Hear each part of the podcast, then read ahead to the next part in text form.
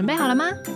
你现在收听的是贴心毛宝的贴心 Podcast，在这里我们不只要聊猫事，还有猫奴酸甜苦辣的人生哲学。另外一个肥胖的爸妈会很担心猫咪会有的问题是关节退化的问题。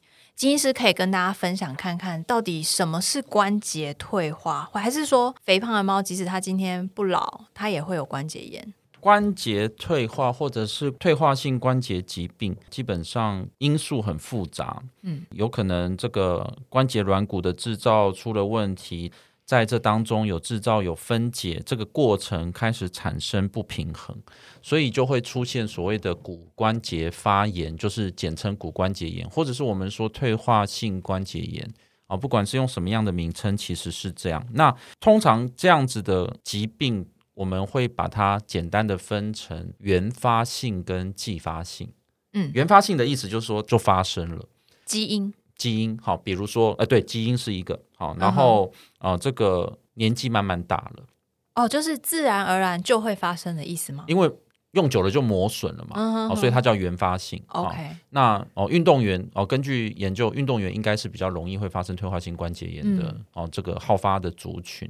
好，那呃，就用久了就容易发生啊。那当然，重复的使用以外，过重的使用也会导致嘛，所以肥胖就会是一个因素了。嗯，啊，也就是说，每天都扛着这个三十公斤的哑铃，哈，在走楼梯走久了，我们也会退化性关节炎嘛。嗯，好，这这也是也是有可能的。那当然还有一个情况就是基因嘛，我们刚刚讲到基因也是一个容易会发生啊骨关节炎的啊这个疾病。如果我们知道有一些折耳猫。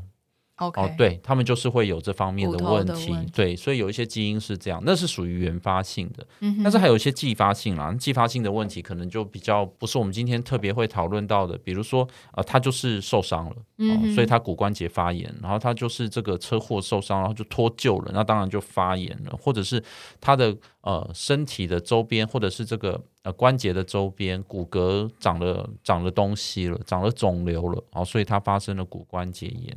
啊，这些东西都有可能会导致，还有先天的这个姿势的异常，或者是他的关节长歪了哈。就我们刚刚说的，有一些特别的情况，那这种情况之下就会发生骨关节炎，这是属于继发性的。那我们在讨论因为肥胖引起的骨关节炎这件事情，通常一般我们想到的都是原发性的，也就是说过重的体重导致关节的持续每天的负担增加。然后让他的关节软骨、关节囊开始出现一些负担，然后这中间里面有很多我们不为人知的秘密，也就是他我们不知道为什么关节软骨就就开始出现一些问题。哦，在这样的情况之下，我们最后看到的结果就是他有出现退化性关节炎。那如果我们不检查的话，在生活里面看得出来吗？他会有一些症状吗？刚刚杰儿讲到一个重点，就检查嘛，哈，就说怎么样去知道这件事情。我们通常都是看 X 光片，嗯，然后确认 X 光片下啊，猫咪的关节是不是有出现关节炎的症状，嗯。可是重点来了，重点是我们平常没事不会去拍 X 光啊，又不是拿个手机拍猫就会看到 X 光。如果哎，你想研发吗？对啊，就是如果假设拿个手机一对，就可以直接对到。看到骨头，感觉那个比较像是卡通会出现的状况。对，我们不会说拿一个手机或是拿一个东西去对到猫身上，我们就马上可以看到关节。所以，我们必须得靠一些日常生活当中的临床症状，我们日常生活当中的一些观察，去让我们怀疑。以至于说，当我们到医院的时候，我们就说：“哎，我觉得他关节有问题。”那医生可不可以帮我检查一下？嗯，然后甚至帮我拍 X 光。那最常见的，其实猫咪当然就是会痛了。但是猫咪的痛也也很特别啊，有可能今天它只是哪里不高兴，所以你摸它，你觉得它痛，其实不是关节炎。但是的确除了痛以外，我们会看到，哎，它平常会跳跃的时候，好像会犹豫。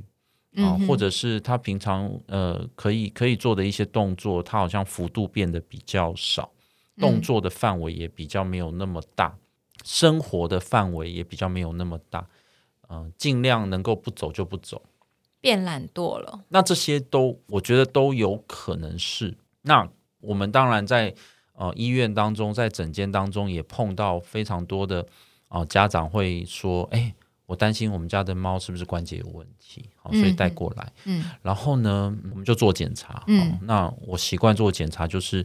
如果说担心的是后脚，我们就做后脚的检查；担心的是前脚，我们就做前脚的检查。嗯，但是不管是怎么样，我四个四四只脚，前肢、后肢，呃，肩膀、手肘，或者是这个髋关节，或是膝盖，我们都会做一个完整的触诊。嗯，那绝大多数我们在触诊的过程当中，都有可能会让兽医师可以感觉得到，或者是会开始会有一些怀疑，说哦，它真的可能有问题。嗯，因为当我们在做一些关节的活动范围的增加的时候，当这只猫咪有骨关节炎，这只猫咪有退化性关节炎的时候。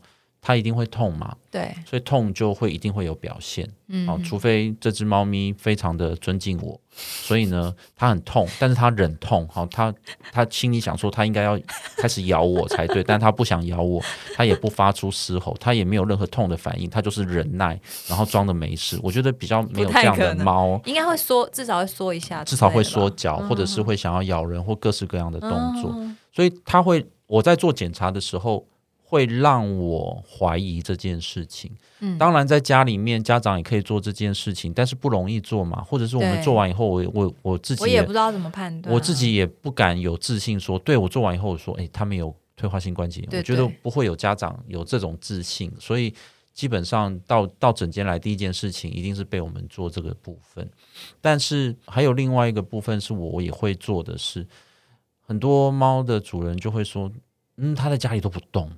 对哦，然后也不想跳，然后平常走的范围很大，从家的头走到家的尾，然后跑来跑去，怎么最近都不动？嗯哼，他应该是这个退化性关节，因为他有很对啊，因为你刚刚说不动啊。好，然后我就把它带到诊间嘛，我也摸了一下，嗯，那我也搞不懂他到底是真的想要凶我，还是他是痛，因为我摸它就开始对我哈气嘛，对不对？有一种猫的状况就是它完全不尊重兽医师的嘛，就是有一种吗？所有的猫都是这样吧？我通常一般在还没有帮他拍 X 光之前，我会先做一件事情，是我会把它放到诊间的地板上啊，然后观察，就是刻意忽略它，然后观察它走路的样子。哦，他走路的样子是不是正常？还是我觉得他走路的时候会有一些疼痛的感觉？嗯，然后接下来就出现了一个状况，是我就开始跟家长在聊，说，哎，那在家里的情况是怎么样啊？我就开始写我的病历，记录一下在家里的表现，然后让我想说他是不是真的有退化性关节炎？但但说时迟那时快。猫就开始跳上了我们的枕间了，嗯，它就跳跳上了我们的那个桌子，大概是九十公分高、一百公分高的桌子。哦，虽然是一只八公斤的猫，但是身轻仍然如 燕，洪金宝就噗就跳上来了。然后跳上去以后，就开始闻一闻我们的酒精棉罐，开始走来走去，然后看一下这个磅秤怎么样。哎，噗，然后它又跳下来了。那我通常一般会说。就算有退化性关节，应该还不至于那么严重哦，因为 它它还是可以飞嘛哈。那有可能在家里面，他只是觉得。你知道了无生趣。啊，就是就是厌烦好，或者哦 厌烦，你你在家的时间太长了，哦对，就是 go away，对对，就是 go back to your office，对，就是回到你的办公室，就是他觉得在家里面哦，你一直在家，他觉得很烦，他就还是睡觉好了，就是加菲猫这样子，可怜的爸妈哦。好，所以所以我觉得，我觉得转换一个环境之后，再观察一下行为模式，说不定也会让我们。就它会多一些我们判断的资源，因为猫咪可能为了想要探索那个环境，它会多出一些对平常不会有的行为。假设他真的是有非常严重的退化性关节炎，嗯，他真的想要跳，他大概也不容易跳上去，或者是他真的会痛嘛？他他也会痛，他走路就会痛了。OK，所以嗯，我觉得我觉得到了诊间之后，兽医师的判断有非常非常多面向的部分可以做，不是只有 X 光。对，那到最后就拍 X 光就好啦，其实很简单啊。我们也可以用一个方式，就是进来以后，呃，家长说哦，我担心他有退化性关节，我说哦好啊，拍 X 光，然后说哎没有，我就走，然后就领钱。好，这这是一个方法，对我我觉得这是一个方法。可是另外一个我我更偏好的方法是，我就观察，然后我我去触摸，然后我甚至给一些在家里面的一些建议。那 X 光不见得是必要，很多时候拍 X 光，我我还是会拍 X 光。我我通常拍就是拍给我跟家长心安的，嗯，就是。我知道，我们两个都知道，我们今天拍了，基本上应该是没有问题。但是我们两个都想拍，那我们就拍吧。嗯，好。那如果有一个情况是，哎，其实我们这样检查完以后，我觉得我们好像可以再观察，那我们两个也都放心。那那我们就再观察吧。所以我觉得，呃，进一步的医院里面的检查，其实都是沟通跟讨论。做出的决定，嗯，没有标准答案。对，这个当然，当然，对对，当然有的时候我不会，我不会理会家长的需求，我要拍我就直接把它带上去了。真的有必要？因为太紧急了嘛，或者是说我觉得反正就是要拍，我就跟我就跟家长说我要拍 X 光，因为我要检查。嗯，所以我不会说，哎，我们今天要不要来拍个 X 光？没有。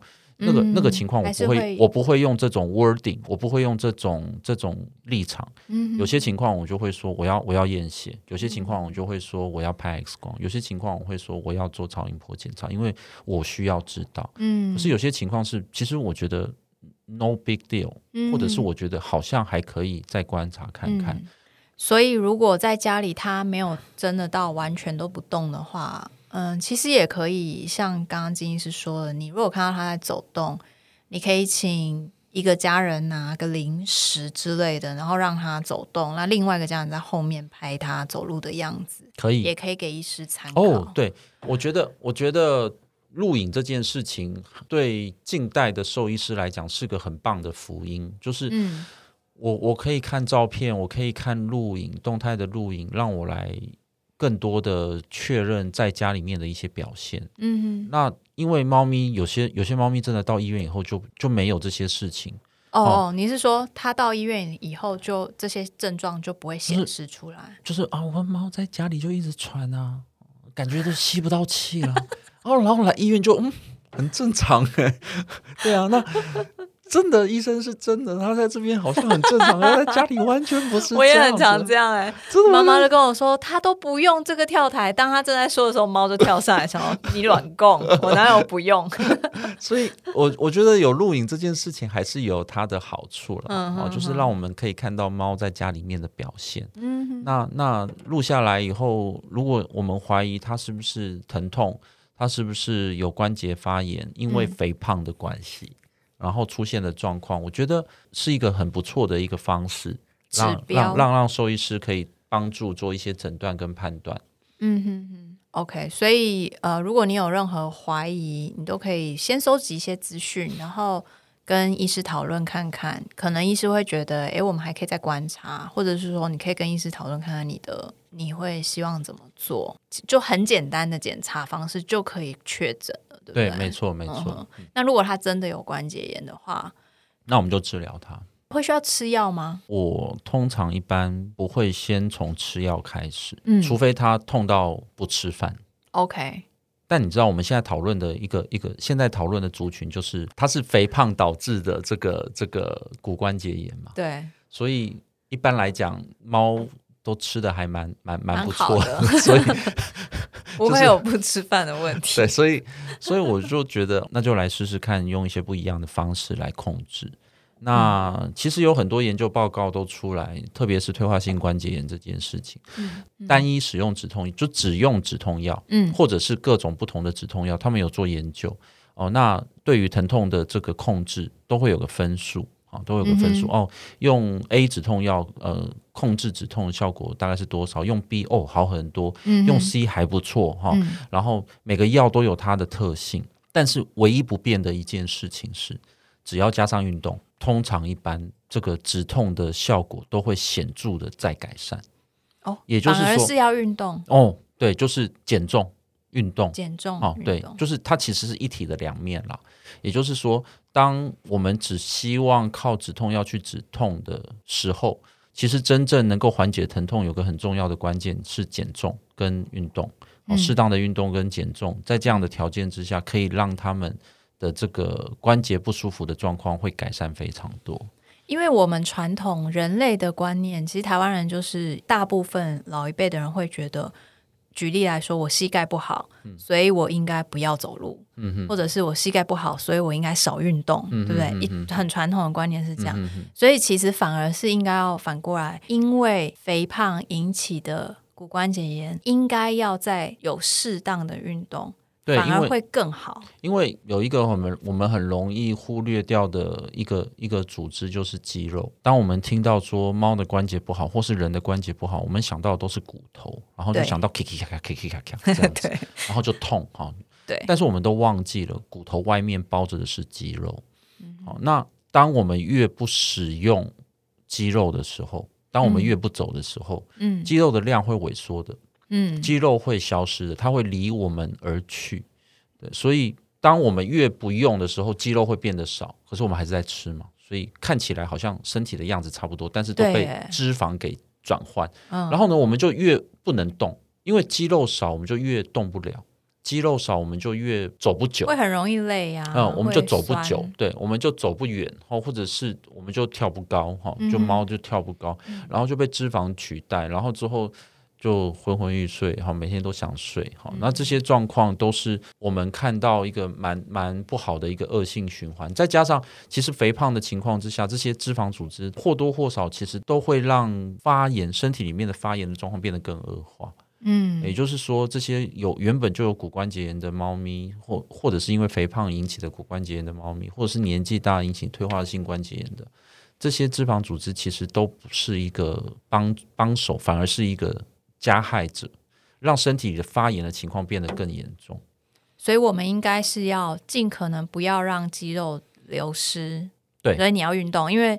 肌肉就是一个用进废退。废退的，没错，一个器官。你不用它，就觉得哎，没我的事了，我要走了，拜，它就会越来越小。那因为年纪小的时候，可能本来肌肉量都还可以维持在一定的程度，嗯，然后到了某一个年纪之后开始，你只要不用，好像觉得哎，我好像跟年轻的时候差不了太多，但是肌肉就是不体力就变差了，就是肌肉的问题。对，OK，所以我们要帮助猫咪。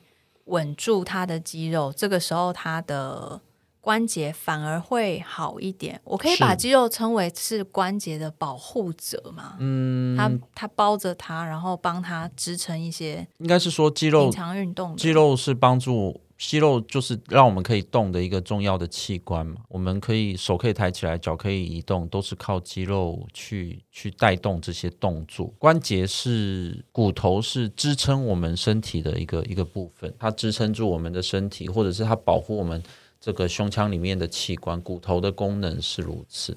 那当我们的骨头开始出现问题，或者是它在移动，或呃它在动作，它在呃。转动的时候出现了一些异常的状态，他会觉得我们会觉得疼痛，而不用的时候，肌肉越萎缩，我们就越不敢用，因为我们而且我们也没有力气可以用了，因为肌肉不见了，所以我们就没有办法再使用它，所以它就是一个恶性循环。对，没错。但是如果这个时候你的肌肉是正常的，虽然你有一点点疼痛，但你还可以，至少你还可以止痛。对，然后持续的。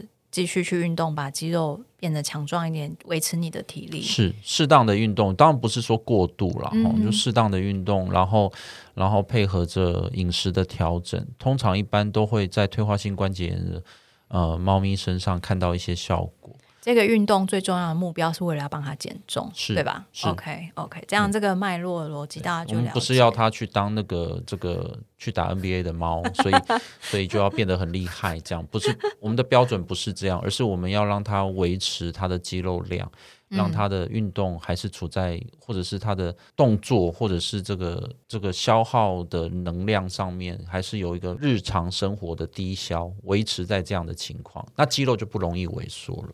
不要让它完全都不动，对，完全不动反而是最糟糕的一个处理方式。没错，没错。所以如果你本身自己也有一些关节炎的话，也是不能完全都不动。这就可以，我觉得可以问一下妇健科医师人呐哈。嗯，我们家的姐姐以前在过世之前，其实也有关节炎。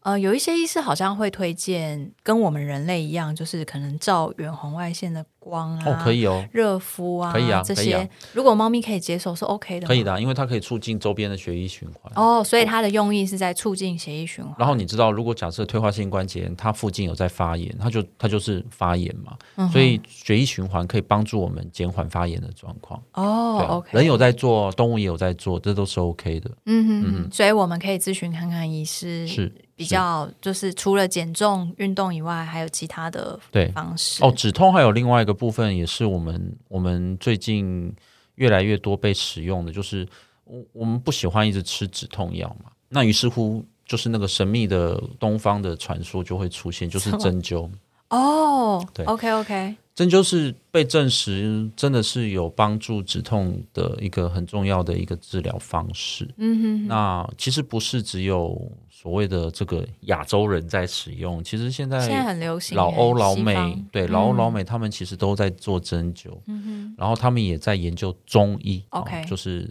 你看那个英文的教科书，嗯，然后他就会写 in。